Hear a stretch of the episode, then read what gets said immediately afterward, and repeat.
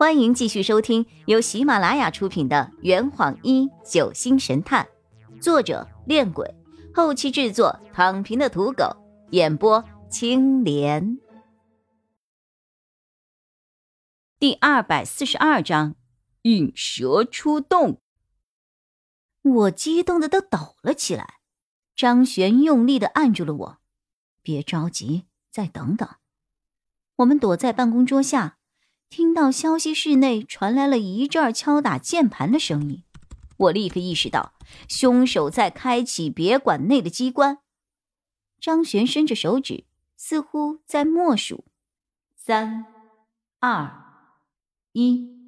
当张璇的手指全部缩起来后，我和他轻轻的从办公桌底下爬了出来。张璇抓起了桌上的一个花瓶，走到了消息室门口，用力的摔在了地上，花瓶碎裂。消息室内的神秘人被吓得弹了起来。我这才看清，面前的这个陌生人是一个身材瘦小、皮肤惨白、脸上长满了红疮和黑毛的奇怪男子。他勾着背。看到我们之后，就像野兽一样露出了两排森森的牙齿，而且他的牙齿是黑褐色的。变异人！我惊讶的叫出了声来。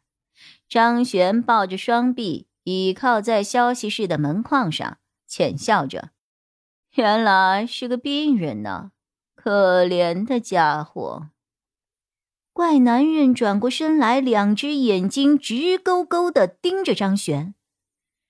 你是不是很奇怪，为什么操作了半天，别馆内的机关都没有开启呀？张璇似乎没有马上要降服他的意思，怪男人也一脸不解的看着我们。哼，刚刚阿洛他们去打开总阀开关的时候，顺路去了一趟地下室，将两个蓄水池内的水全部都放干了。哼，这座别馆内的武器机关全是由冰制成的，在停电许久的情况下，又没有水流供应，所以墙体内的机关根本没有足够的时间和水量重新生成冰制武器。这就是你无法开启馆内任何机关的原因。变异人伏在操作台上，大口大口的喘着气，嘴角边还有口水渗了出来，看起来就像一只饿了很久的黑熊，在看到我们之后，想要立刻吃掉我们的样子。怎么还不跑吗？张璇朝天花板打开了通风口，努了努嘴。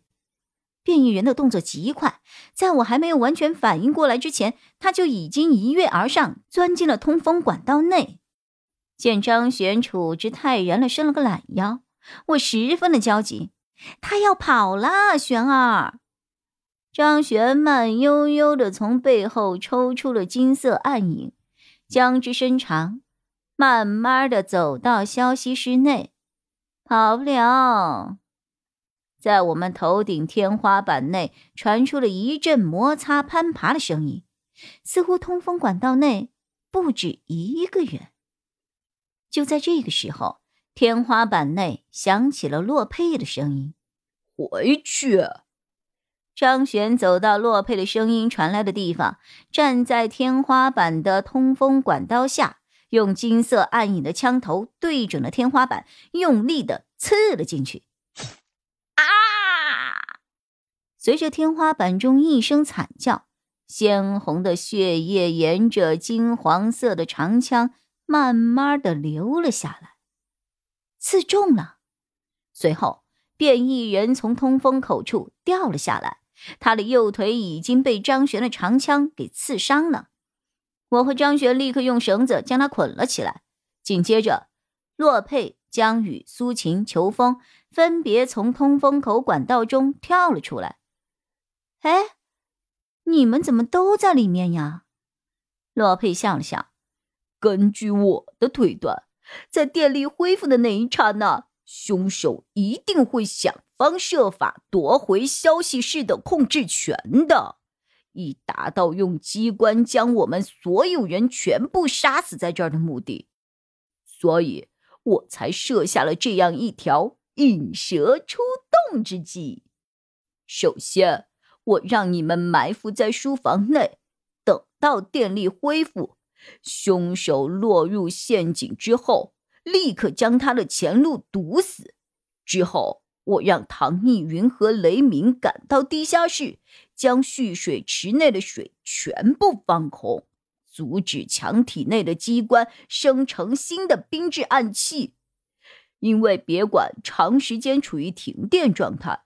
机关无法制冷，墙体内原本形成的冰气早就已经融化成冰了，所以他刚才无法开启任何一道武器机关。当蓄水池内的水被放空之后，雷敏和唐逸云根据张璇的指引，又跑到了电箱那儿，将总闸给打开了，恢复了别馆的电力。与我所想的一致。当我在客厅内大声宣布大家分开寻找总闸开关的时候，凶手便沿着通风管道迅速赶到了消息室，在这里守株待兔，只待电力一恢复，他便立刻夺下消息室的控制权，然后启动机关将我们所有人都杀死。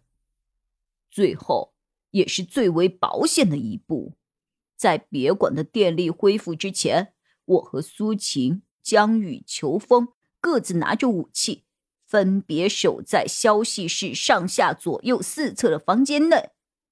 等到张璇摔碎花瓶，放出信号，我们便立刻从四个房间的通风口进入通风管道内，将凶手的四条后路全部堵死。里应外合，这才有了刚才瓮中捉鳖的这一幕。这坛已经喝完了，呵，你猜出凶手是谁了吗？啊，老板，拿酒来。呃呃，更多精彩，请关注青莲嘚不嘚。